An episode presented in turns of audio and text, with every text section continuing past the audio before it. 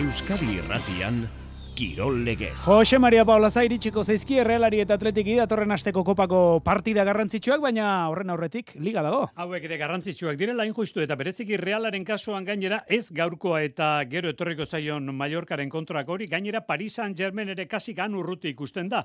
Hain justua, datozen amabi egunetan realak lau partida jokatuko ditu. Hiru egunez behin partida du gaur du estranjekoa.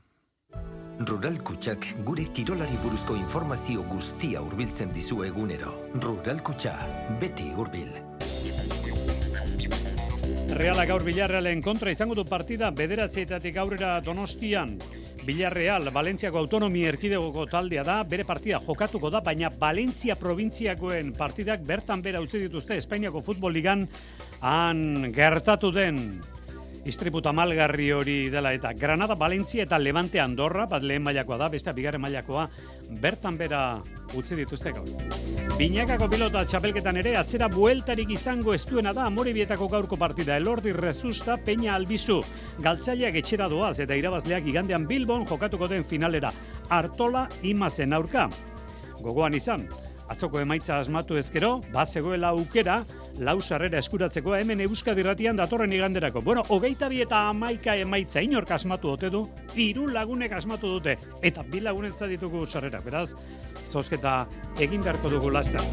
Txirrendularitzak beste koska bat egingo dugora asteburu honetan lehendik jokoan diren Emirates eta O Gran Camino probekin batera bihartik gaurera klasikoak, muñoak eta arbideak, onblup proba bihar beldurtzeko moduko azpiegitura agertuko du bertan Jumbok. Eta bihar baitere, ego Euskal Herriko lasterketa batekin, hasiko da denboraldia. Goizeko amarretan lehen da biziko proba jokatuko da, Zumaia. Errukbiak gaur itzordua pro de biligan dauka, miarritzek koloniarren zelaian jokatuko du partida arratsaldeko zazpiterrietan. Eta eskuboloian Bart Betionakek espero bezala azken zelkatoren pistan irabazi egin du, banaitasunak partida jokatuko du gaur Leonen. Berdin dute iritsi dira bi taldeak gaurko partiara zailkapeneko zeigarren postua. Aurreztu urratxe zurratx, rural kutsa aurrera gordailu berriarekin. Amabi hilabeteko EP5ko gordailu bat, aurrezteagatik sarituko zaituena, urratxe zurratx. Kontratatu rural kutsa aurrera gordailu berria martxoaren hogeita amaika baino lehen, gure bulegoetan edo ruralkutsa.comen. Rural kutsa, beti hurbil. Ongi etorrien zulo garratxaleon ordu biak hogeita lau minutu gutxi dira Reala Villarreal partida daukagu gaur donostian hausia bia puntu maitane horbietarekin atariko egiteragoa. Zarratxaleo maitane? Arratxalde, Jose Mari. Aipatu dugun egutegia daukalako reala gainean, datozen amabi egunetan pentsa lau partidu iru lehiak eta desberdinetan behar bada horregatik. Baina zaila egingo zaio seguro asko realzaleari buruan soilik izatea gaurkoa. Hala da ez da maitan, eh? Ba, jala da gainera, zuk aipatu dituzu lerroburuetan ez ordu oso garrantzitsuak e, dauzka, eta egiari zorretxean jokatuko dira partida garrantzitsu horiek, eta hori ez zoikoa bilakatu da, ba, azken hilabeteetan partida gehienak etxetik kanpo jokatu baititu realak, eta orain bazalen babestean jokatzeko aukera izango du, datozen sei partidetatik pentsa lau realearenan jokatuko dira, eta ez dira edonolako partidak gaurko ligari begira Europako posto hieltzeko oso da garrantzitsua, eta zer esanik ez aste artean Mallorcaren kontra jokatu beharrekoa. Eta gerosiago dator martxoaren bostean PSIren aurkako itzordu garrantzitsu hori. Itzordu handiak dira denboraldia marka dezaketenak eta zentzu horretan ere ba Imanol Gizatiar agertu da. Bilarreal Europako borrokatik kanpo dabil 26 punturekin baina azken bost partietan ez du porrotik jasan, aurrean jokalari arriskutsual ditu, tartean eh, ezaguntzar bat, Alexander Sorlot, eta entrenatzailea Marcelino ere oso ondo moldatzen da donostian, lehen mailako taldekin etorri denean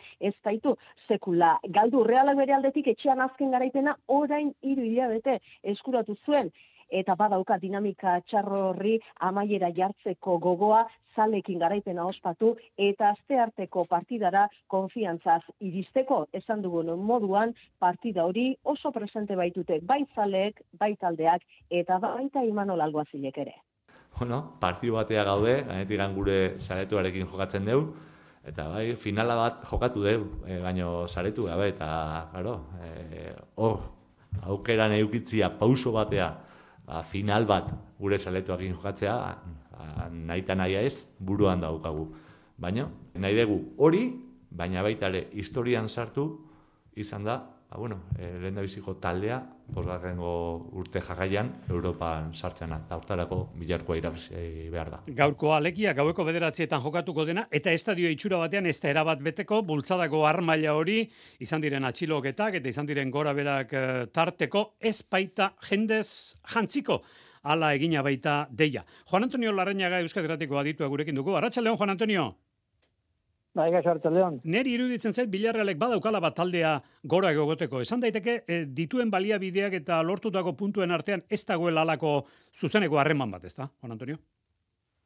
Bai, arrazia daukazu alde hortatik, deno pentsatzen dugu Bilarrealek eh, erakusten duena baino talde hobea daukagula daukala, ez? Eta nik uste hori hori hor dela, baina e, emaitzak hor, hor ez dute hori esaten, ez, egatik gol asko jatzen du. Nik defensako lan kaskarra egiten nahi dela, aurten, baina ez, aurten partio batzutan makarri, partio askotan, gol asko jasotzen du.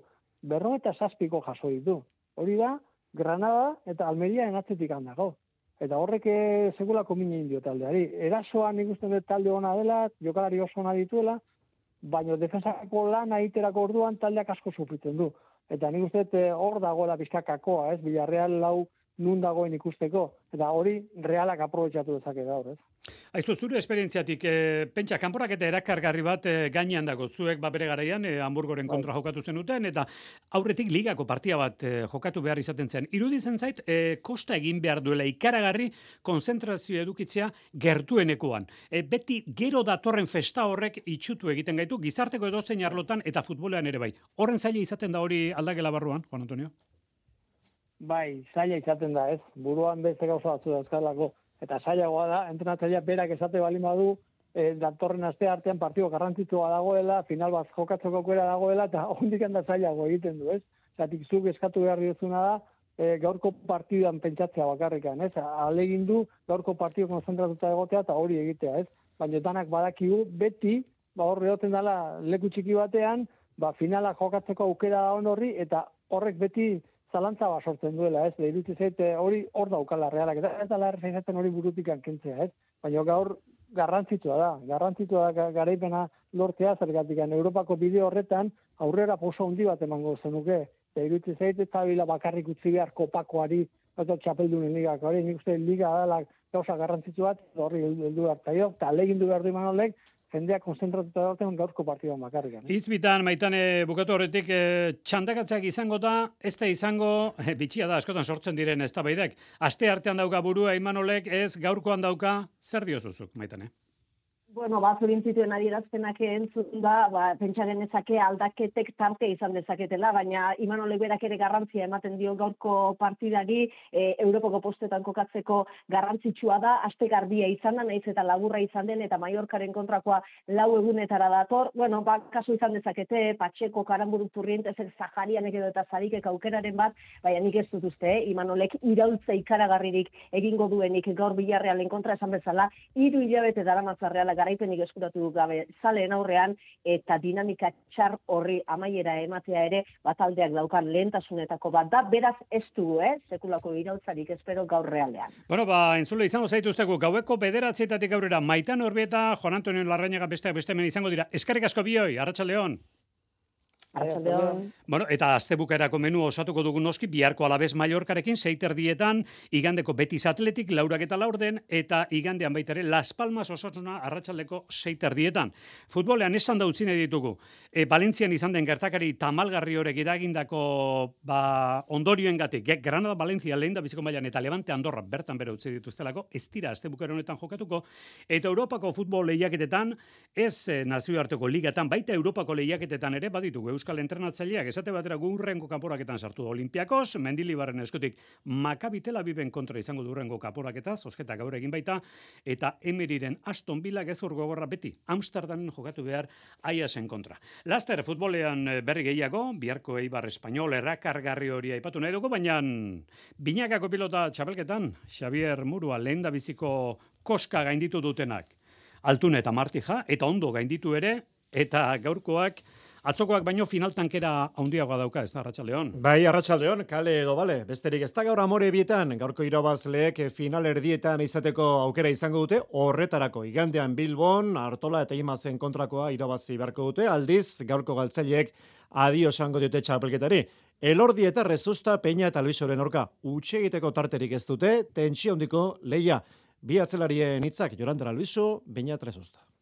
Bai, e, partidu gorra, e, tentsa hundiongoa, e, irazi beharra bai bai, eta hortatako ez, hasiera nik uste importante izango ala, partidu hasiera e, ondo sartuta astea, e, ez markagaiun alde itea, eta eta horrengoan nik uste klabe desenta. Hemendik aurrakoa be hilo bizikuak, bai guretzat, bai kontrarixuantzat, eta bueno, lehenko ostiralekuan pentsau, ber e, e, pareja bezala ondo funtzionau, e, partidu batin da igandekoa pasatzen gan. Esan dugunez, gaurko partiduko garaileek, Artola eta Imazen kontra jokatuko dute igandean Bilbon, ikusteko dago Artola osatuko ote den, azotolosa bere ordezkoak Mikel Urrutiko txeak Imazekin hainbestean jokatu garen, azkenean, galtzaile, hogeita bieta amaika, neurri handi batean jokin altunak beste bengoz erakustaldia eman zolako. Marti jare ondo, azeko kuadroetan, azkenek hiru asteetan, altuna jokatu ezin da egon badare, esku osatu eta sasoiko itzuli da kantxara amezketarra, jokin altuna. Ba, eh, oso ondo sentitu naiz ez. Bueno, aprobetxatut e, astetik astea partidu dienen gehiago zaindu da deskantxatu inberri zatet, eta bueno, saiatu naiz, jake frontoien ezin unibili, ba, fizikoki fuerte entrenatzen, eta bueno, ondo, ondo, ondo bilatu naiz. Atzoko galtzaileek ez zuten aitzakiari jarri, Mikel Rutiko txea.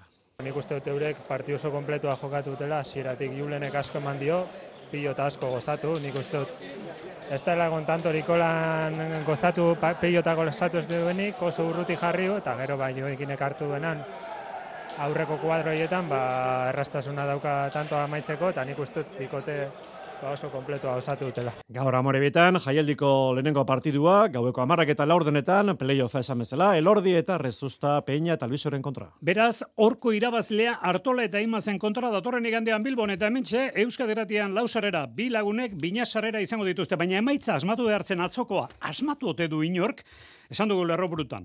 Amaika eta hogeita bi, hogeita bi eta amaika emaitza hori, bueno, aldatu egintzen azkenean ordena e, gerrikoarena, e, urrutiko etxa veteranoagoa delako, debuta lehenago egin zuelako altunak, baino hogeita bi eta amaika, amaika eta hogeita bi, balio zuen edo zeinek. Hiru lagunek asmatu dute. Hm. Hiru lagun ongi etorri, Jose Nacho Berri. Arratsaldeon. Hiru lagun, hiru lagun. Eta eta birentzako bikoitzarekin, eh? Aukera, aukera bikoitzarekin. Hiru lagun. Amaika hogeita bi edo hogeita bi amaika. eta normala da, hogeita bi tamasei, hogeita bi eta mabost, hogeita bi eta bostekorik etzuen. Inorka ipatu, baina hiru lagun. Beraz, bat, bi edo hiru orantxe aterako du zenbaki hori Jose Etxeberriak.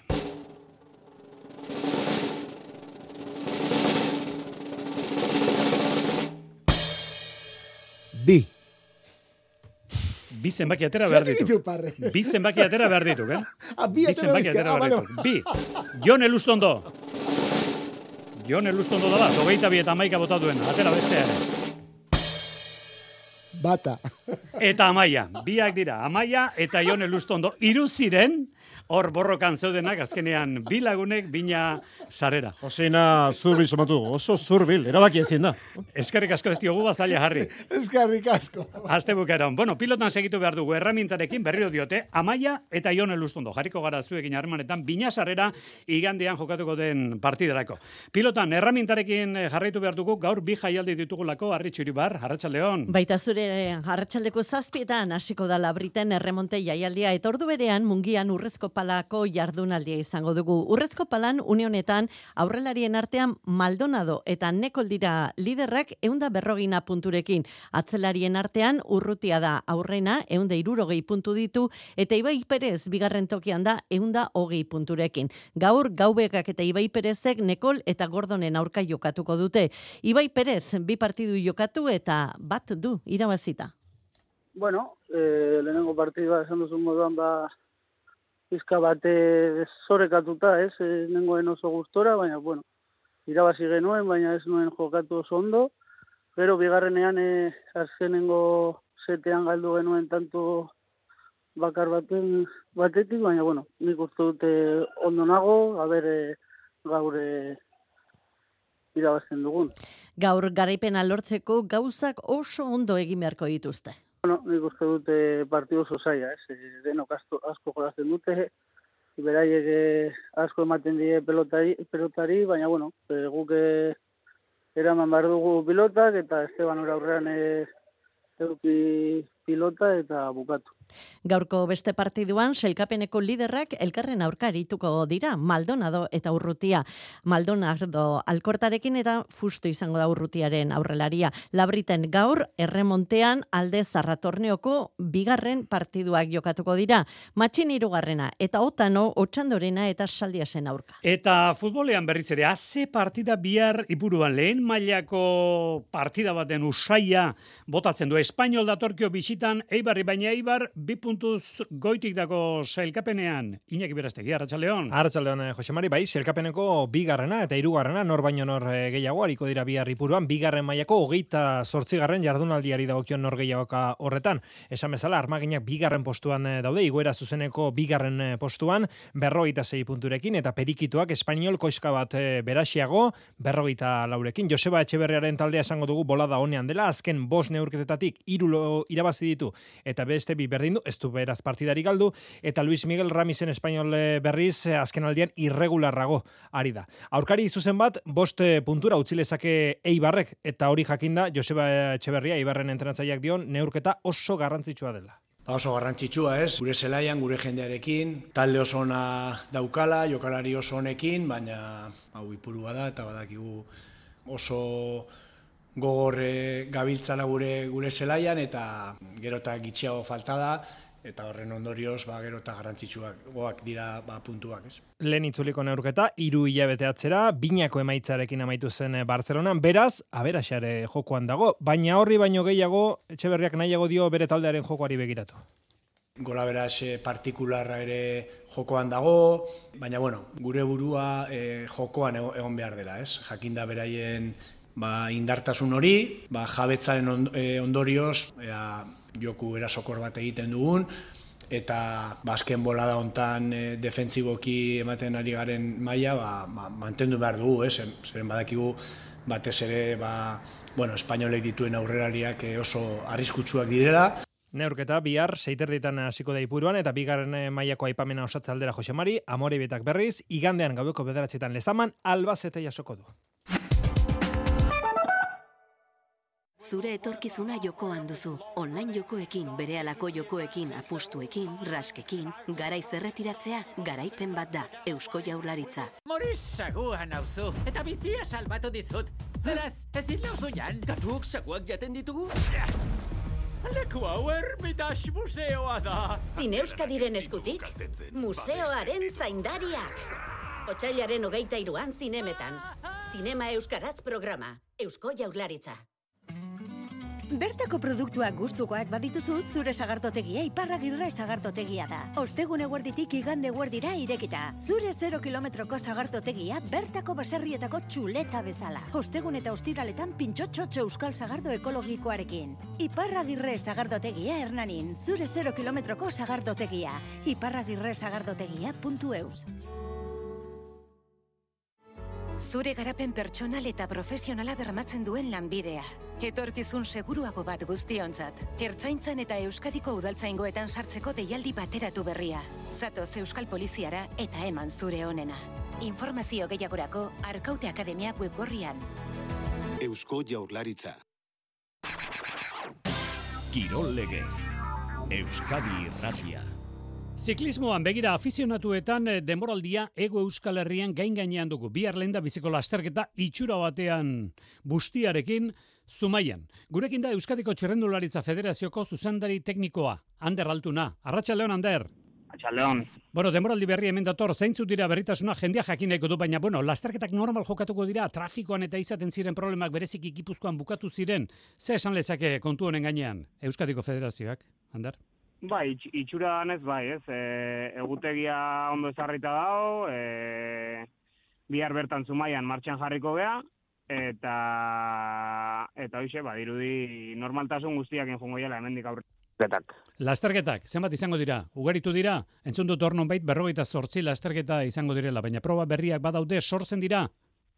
Ander? Ba, ez ditut kontatu egia esan zemat izango ean, baina bai, e, urtero modun, ez? E, nahiko osasun hona da gauzen zuertan, egia eskertu beharra daula, Euskal Herrin dazkau antolatzaile guztiri, eta, eta bai, ba, zumaian aztega eta praktikamente azte bururo eukiko ditu lasterketak iraian amalauian noinatin bukatu arte. Lasterketa kantolatzeko giar hori badago, eta txirrendulari gazteak gaur edo bihar profesionalizateko orain badirudi kadete mailatik edo juvenil mailatik profesional bizitzan jartzeko prest daudela gazteak eta afizionatuetan. Zuen kategoria nagusi hortan edo bihar jarriko den kategoria nagusi hortan. Hor zer, Ander?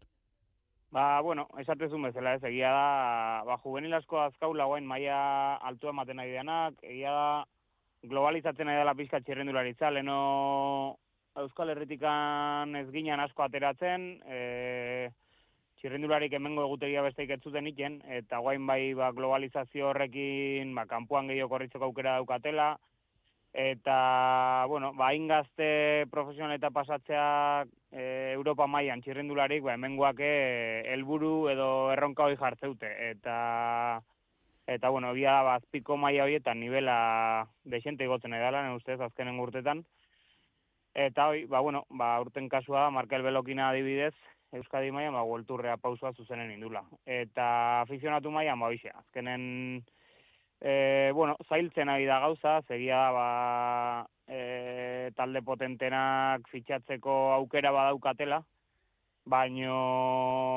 ba, amar bat txirrindulari, Espaini maian aurten zuzenen profesional eta pasadia juvenietatik, eta horrek esan nahi duna da, ba, azkenen, hemengo taldeek fitxatzeko aukerak e, murriztu jeiala baita. Eta, bueno, hoize, e, lizentzialdetik kopuru antzekoa da urtero, txirrindulari berdin-berdin, bihar zumaian, berreun txirrindulari egongo dia irtera maian, eta, eta hoize. Ba, demoraldi hona opa dizuegu, gure aldetik hander altuna, eta Euskadiko Txerrendularitza Federatzioko gainerako kide ilan handi egin behar dago, herrietan ala egiten da, eta federatzioko ere noski, euren, euren alegin hori egin behar dute. Eskarrik asko, Ander? Hori da, eskarrik asko, Josimari. Wout van Aert, het openingsweekend staat nu echt voor de deur. Hoe zit het met de kriebels en de goesting bij jou? Ah, die zijn toch stil aangekomen. Uh, bueno, je duzu Van Aert, Wout Van Aert, bihar klasiko bat, etzi beste bat, uolturreko lenda biziko karrerak izango ditugu Europan. Algarben etapa irabazi duela eta gustora da. Xabier Usabi, agarratxa leon. Arratxaldeon, Xomari. Klasikoak, gozamen handia biharte gaurera muñoak, arbideak, astera doa eta protagonistetako bat entzonduko Wout Van Aert. Hemen da, bene benetako denboraldi hasiera Josemari. Australian, Kolombian, Espainian, Frantzian eta berezik ekialde urbilen lasterketa jokatu dira eta jokatzen ari dira, baina askorentzat Belgiako arbideak agertu arte ez da benetako denboraldi esten. Bereziki klasiko zalentzat esen beharko dugu eta aitako asko izango dira bihar. Fed News Bela klasikoan asko eta ona gainera eta bat zukor jarri duzuna hotxori, but bana ertena, bera da utzi berrekoa, eta bere taldea, hautsi beharrekoa, Bisma Lisi baik, izan ere Kristof Laporterekin, iazko garaile Dylan Van Barlerekin edo eta Jantranik, eta hi esan, ia beste edozenikin ere oso oso talde sendu aurkeztuko baitu. Baina ez dezatela inor badaz, pada gutxi etxi bestela disgustoren bat emateko prest izango diraan, beste beste, binian girmai, Jasper Philisen, Agnodeli, Mate Mohoric, Tom Kipitkok eta beste abar luze bat. Orain hori bai, lasai egon daitezke Matthew Van Der Pulengatik munduko txapeldun oraindik entrenatzen ari da eta eta euskaldunok ere beste batzu eta baino itxaropen handiago izateko arrazoiak izan baditugu. Han izango baita Oier Lazkano Movistarko txirrendularia Jaengo Olibondoetako lasterketa irabazi berritan. Berrenda bi kilometroko ibilbidea, bederatzi arbidegune, amabi arbide muño, eta behar bada erabaki garriena, geraz bergeniko muñoa. Eta gure ezpaldin bada, ondorengo, bosber, biek alabiak, azken amasei kilometrotan. Garai batean Flandriako turrak izaten zuen amaiera berberarekin. Zerbaiten gatik esate bai zaio, biharko lasterketari Flandriako turtxikia. Bueno, eta honen bestez, eh, ja klasiko hauek eta tonu honetan usabia gentzun da bateno, badakiku, udaberria ez da aparte. Eskarrik asko, Xavier, azte bukera Aita zuek ere. Jokoan diren beste lasterketak, bueno, bai, Jumbo aipatu dugu, Jumboako Olaf Koige irabazi dio gaur esprinean emiderrietan Tim Merlierri, hone bi etapa garaipen bazituen bertan, eta gaur Gran Camino lehen da biziko etapa. Eskubaloia bukatu horretik, Nafarroako bit talde nagusiak dakartza bat jokatu berritan, bestea jokatu atarian, Jonander de la Oslankideak. Beti honake garaipen handia eskuratu du Bart Obiedon. Atarrabiko taldeak bi puntu garrantzitsu eskuratu ditu mailari eusteko leian. Izan ere, emeretzi eta hoi tamala irabazi dio azken selkatuari eta jaitxierako kanporaketak jokatzeko postuetatik atera da behin behinean. Zortzigarren kokatu da aldi erregularra maitzeko bi jardunaldiren faltan eta aurkari behinenek lehen postuetako kontrarioak izango dituzte asteburuan. Beraz, esperantzari ateba zabaldu dio Obiedon irabazi izanak. Beti honakek eroso gainditu du talde asturiarra, bost eta laukoa izan du desabantalla bakarra. Ordutik aurrera nagusitasun era bateko izan du. Atxen aldira, amaika eta amabost iritsita, bigarren zatian ondu du garaipena. Defentsan irmoaritu da, sortzi eta emeretziko partziala lortu du zati horretan, eta maieran beraz, emeretzi eta hogeita malaua maitu da partida. Olaia luzuriaga jokalaria. Intentsitate handiko partidua izan zen, e, agian, ba, bueno, markagailuak islatzen duena, baino, baino gehiago ez, e, ze bagenekien bi puntu oso garrantzitsuak zirela, eta bueno, egia da hasieran defentsan arazoak izan genituela, e, ez gauden gogor, ez da sendo, eta bueno, ez genuen konfiantza hori ez, e, ze haien pivotea Ba, bueno, arazo asko sortatu zigun, baina, baina bueno, gutxinaka, gutxinaka hobetu joan ginen eta eta azkenean bi puntuak eramatea lortu genuen. Bestalde, anaitasunak abiatuko du asobaligaren emeretzigarren jardunaldia gaur iluntzean. Ademar, bisitatuko du leonen, zortzi terdietan, iru indarrak seigarren adira emezortzi punturekin. Beste horren beste ditu gaurko aurkariak zazpigarren postuan. Ez da gaur daukagun partia bakarra, gainera prode bi, erruk biligan zazpiterrietan Kolombiakan zelaian izango baitu partida miarritzek. Eta hemen euskateratian, bederatzietatik aurrera izordu nagusia, realearen andonostian jokatuko den, reala bila real partida, gero arte, harratxaldeon.